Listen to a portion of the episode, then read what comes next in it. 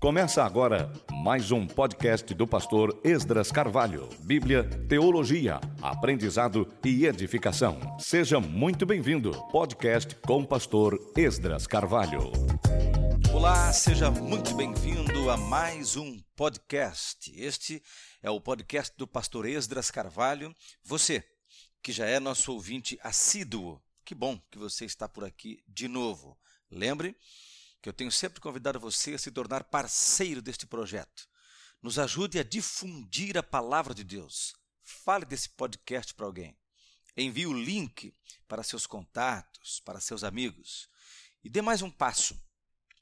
Sente com alguém que não está acostumado ao recurso, talvez não saiba usar tecnologia de modo suficiente para encontrar o podcast. Então sente com essa pessoa e oriente, ajude com o celular de vocês dois à mão, oriente essa pessoa num passo a passo até que ele tenha tudo pronto para acompanhar podcasts, porque podcast é um grande recurso, um grande expediente de aprendizado de todos os temas imagináveis. E óbvio, a teologia não poderia ficar de fora, a Bíblia, a palavra de Deus, também está fartamente difundida nesse recurso chamado podcast. Então nos ajude a espalhar, a difundir a palavra de Deus. E você que está aqui pela primeira vez, porque veio convidado por alguém, já faça parte desse time, viu? Contamos com você. Nos ajude a espalhar, nós vamos dobrar, triplicar, quadruplicar, cada vez aumentar mais o número dos ouvintes do podcast do pastor Esdras Carvalho. Nós estamos ainda no nosso estudo em Provérbios. O tema é Só para quem quer viver bem. Porque perder peso é só para quem quer. Ganhar massa é só para quem quer. Aprender um idioma é só para quem quer. Fazer um curso é só para quem quer. São coisas que você não clica no enter da sua vida e de repente sai falando alemão ou francês. Você não clica no enter da sua vida e de repente está formado em uma pós-graduação concluída. Não. Você precisa querer se colocar numa nova rotina de esforço, de luta, de trabalho, de pesquisa, e aí você alcança o propósito. Assim é também para mudar de vida à luz dos conselhos das Escrituras. Provérbios é um conjunto de conselhos e que exigem mudança de hábito, mudança de atitude. E isso tem um custo, isso tem um preço, porém é também uma recompensa. Aquele que toma o provérbio, como esse que vamos estudar hoje, Provérbios 18, e o coloca em prática na sua vida, encontra um novo nível de vida, encontra uma nova fase na sua existência. E é disso que nós estamos falando aqui. É para quem quer viver bem. Vamos lá? Hoje vamos falar de Provérbios 18 e 8.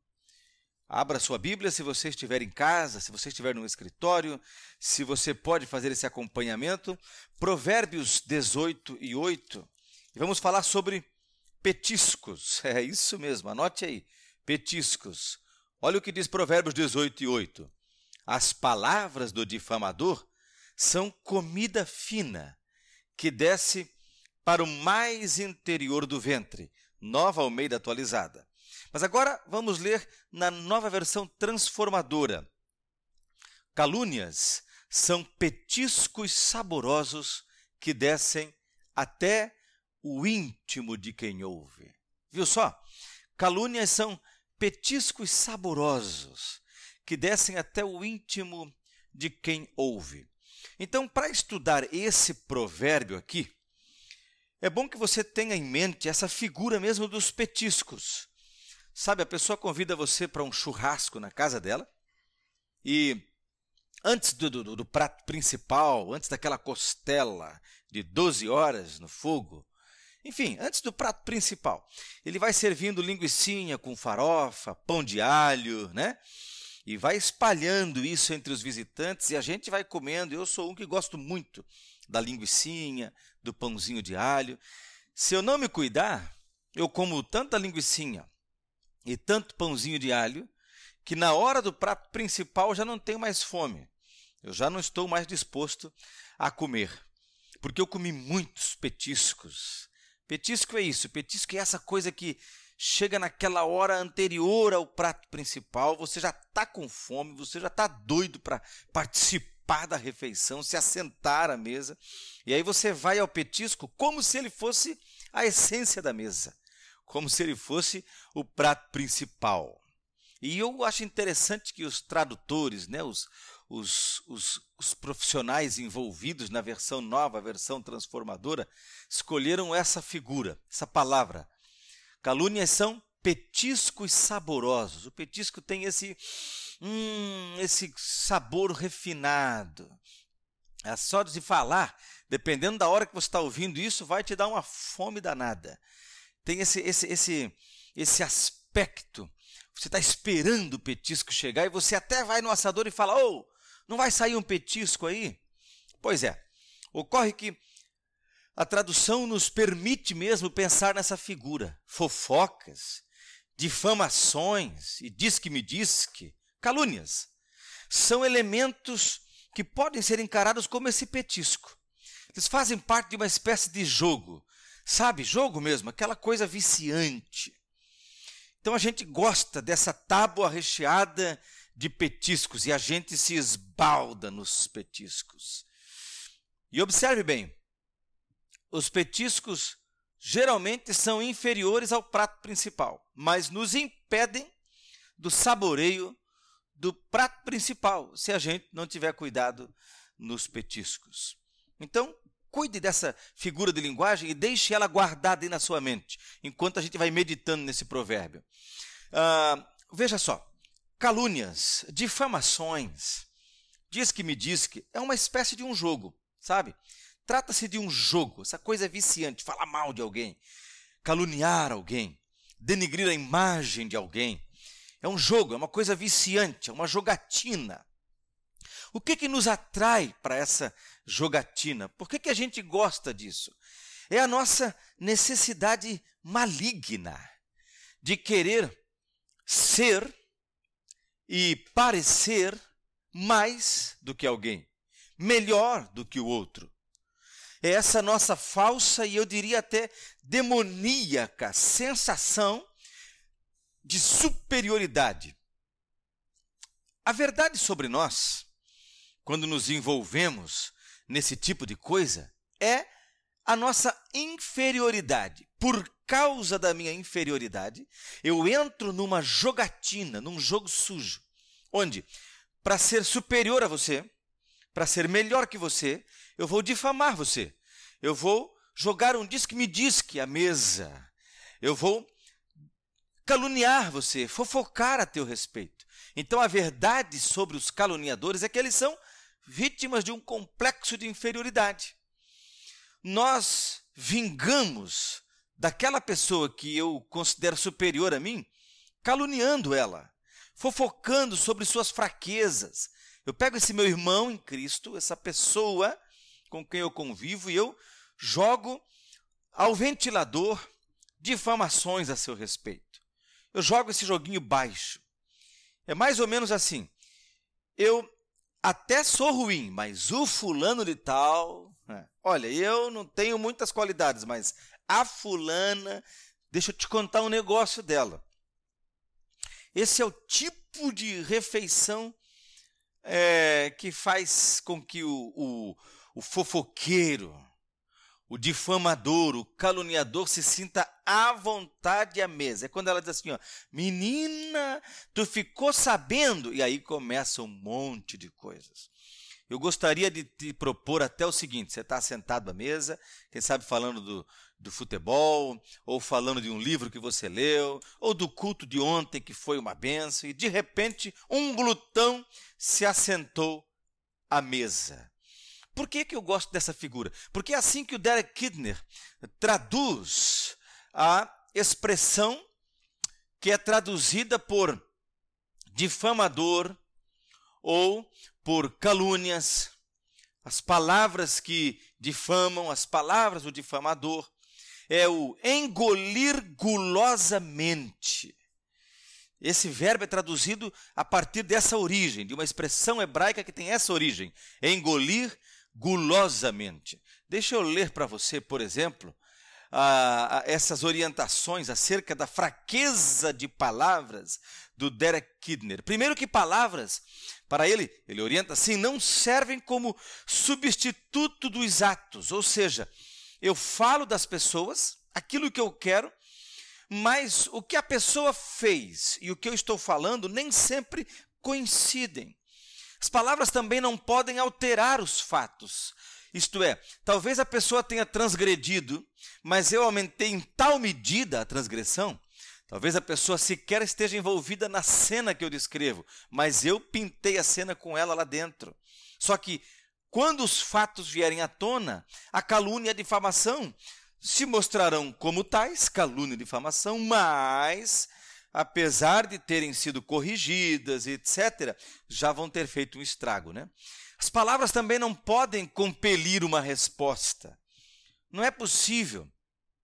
Então, as palavras, em sua melhor condição, elas deveriam ser sempre honestas, deveriam ser poucas, Provérbios fala isso, deveriam ser calmas, deveriam ser aptas, compostas sempre de estudo, caráter caráter, essas coisas tinham que fazer parte das palavras. Eu poderia dizer que essas, essas palavras, como eu as descrevi agora, a partir do, do teólogo Derek Kidner, elas deveriam ser o prato principal, entendeu? Palavras honestas, poucas, calmas, aptas, fruto de estudo, meditação, caráter. Essas palavras são o prato principal. Mas a gente vai para onde? A gente vai para os petiscos, para calúnia, para difamação.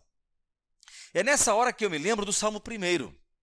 O Salmo 1 diz: Bem-aventurado é aquele que anda no conselho dos ímpios, não se detém no caminho dos pecadores, nem se assenta na roda dos escarnecedores. Um glutão se assentou à mesa. Você está vendo só como as calúnias devem ser evitadas. O discípulo de Cristo nunca é um caluniador.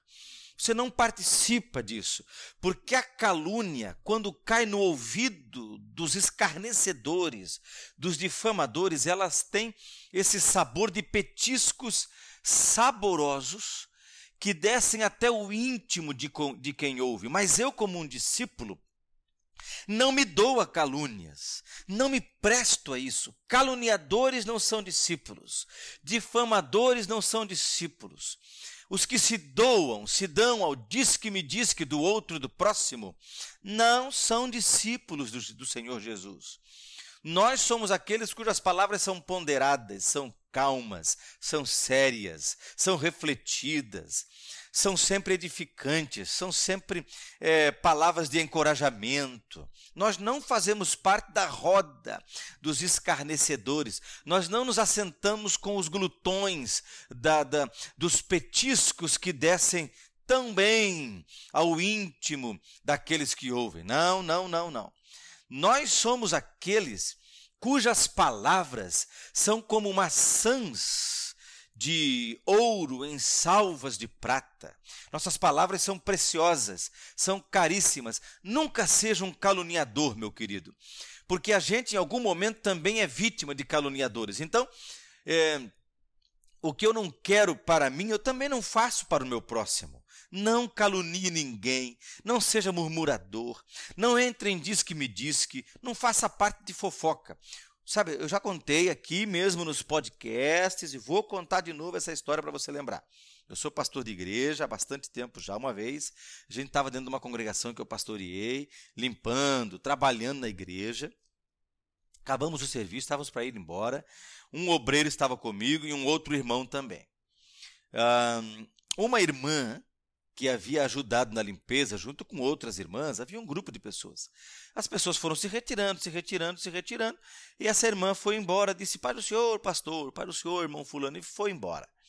Essa irmã vinha sempre sozinha para o templo, seu marido não, é, é não, era, não era membro da igreja, não frequentava os cultos, mas essa irmã sempre vinha e, inclusive, se envolvia nas atividades da igreja com liberdade. Aí o, o irmão que ficou junto comigo e este meu obreiro, ele falou assim: Olha, essa irmã aí, É porque ela é uma guerreira, viu? Que o marido dela, meu Deus, ele é terrível. Olha, não sei, às vezes parece que até ameaça bater nela se ela vier para a igreja. Só que esse obreiro que estava comigo congregava há 20 anos já nessa igreja. E na mesma hora, ele repreendeu o irmão e disse: Não diga isso. Isso é mentira. Essa irmã tem liberdade para servir a Deus. Seu esposo não é crente, mas é um homem educado, gentil, que gosta da família, que ama o lar, que ama a esposa e que não a proíbe de cultuar e de frequentar a congregação. Tanto que ela até se envolve nas atividades dos departamentos e, inclusive, estava aqui todo o tempo da limpeza da igreja. Então, não diga isso, isso é uma calúnia contra o esposo dela. Sabe, eu gostei da postura desse obreiro, porque ele cortou a calúnia e a difamação no seu na sua raiz, no seu nascedouro. Não faça parte de murmurações, calúnias e difamações. O que pôr, então, no lugar das calúnias e das maledicências, pastor Esdras? O que eu ponho lá? Primeira aos Coríntios, capítulo 14, versículo 26. Diz assim o texto: Pois bem, irmãos, o que fazer então? Olha que pergunta boa, né? O que fazer então? Se não é para caluniar, fazer maledicências, fofocas, murmurações, diz que me diz que, difamações, o que fazer então? Quando vocês se reunirem, um cantará, o outro ensinará, o outro revelará, um falará em línguas e o outro interpretará o que for dito. Tudo que for feito, porém, deverá fortalecer a todos. Este é o prato principal. Aliás, esse é o único cardápio da mesa dos discípulos. Nós somos aqueles que, quando nos assentamos à mesa, nós cantamos, nós partilhamos ensino da palavra de Deus, dons do Espírito, como revelação, línguas e interpretação. E tudo isso visando o fortalecimento do próximo, o fortalecimento dos irmãos. Nós não participamos dessas outras coisas ruins que a gente acabou de mencionar. Olha que sonho de mesa, olha que sonho de comunhão, olha que, que, que ideal a ser perseguido. Pois bem, irmãos, o que fazer então? Quando vocês se reunirem, um cantará, o outro ensinará, o outro revelará, um falará em línguas e outro interpretará o que for dito. Tudo que for feito, porém, deverá fortalecer a todos. É isso que tem que sair dos nossos lábios. É assim que a gente fala, é assim que a gente se comunica com os nossos irmãos e que a gente encoraja, que a gente fala bem, que a gente promove as pessoas. Calúnias, não. Difamações, não. Maledicências, não. Murmurações, não. Petiscos, não.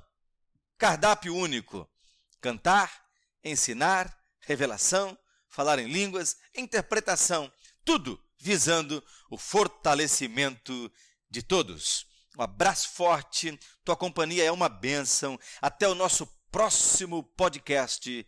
Deus te abençoe.